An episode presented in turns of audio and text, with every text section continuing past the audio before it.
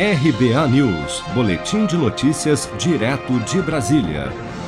O presidente do Senado, Rodrigo Pacheco, disse neste sábado, em debate transmitido no YouTube pelo Grupo de Advogados Prerrogativas, que a retomada do auxílio emergencial depende da flexibilização do teto de gastos.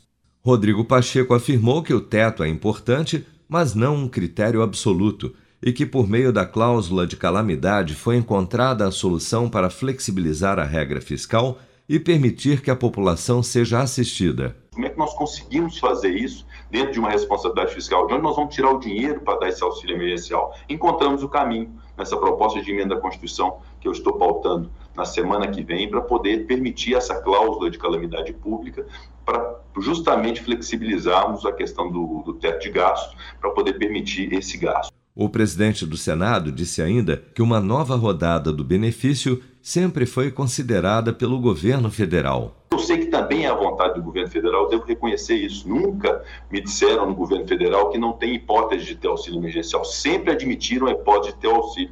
Em janeiro, o presidente Jair Bolsonaro disse em várias ocasiões que a capacidade de endividamento do Brasil havia chegado ao seu limite e que, por isso, o pagamento de um novo auxílio emergencial quebraria a economia brasileira.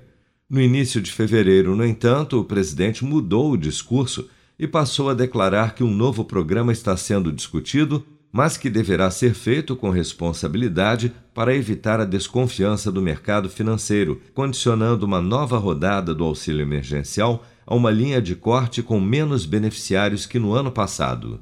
Se você quer começar a investir de um jeito fácil e sem riscos, faça uma poupança no Sicredi. As pequenas economias do seu dia a dia vão se transformar na segurança do presente e do futuro. Separe um valor todos os meses e invista em você. Poupe com o Sicredi, pois gente que coopera cresce. Com produção de Bárbara Couto, de Brasília, Flávio Carpes.